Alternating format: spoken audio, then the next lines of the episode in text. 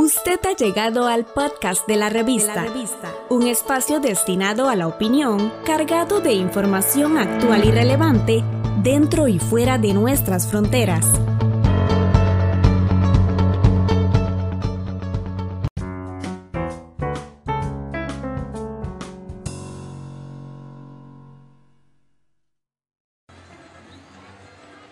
En la mayor parte del mundo, el impacto del COVID-19 sigue afectando sin distinguir clases sociales, y así lo refleja un informe de ONU Mujeres sobre el papel de las féminas a nivel mundial, donde aseguran que están llevando a cabo más tareas que de costumbre, incluso perder oportunidades de empleo, educación y salud. La Voz de América dialogó con una docente, estudiante y ama de casa en Honduras sobre si esto ha cambiado de alguna manera su estilo de vida.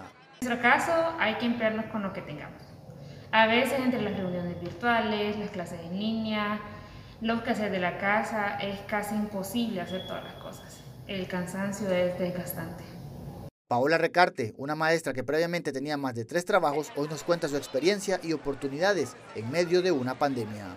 El trabajo desde casa no es sencillo, se requiere compromiso, sacrificio y esto también condiciona las oportunidades laborales a futuro.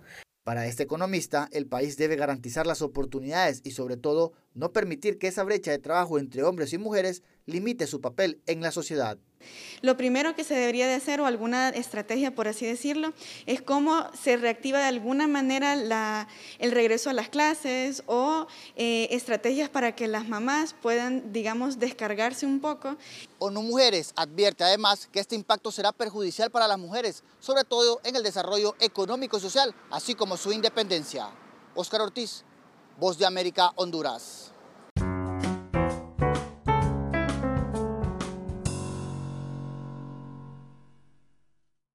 Estamos en las plataformas de Spotify, Apple Podcast, Google y Anchor como la revista. La revista.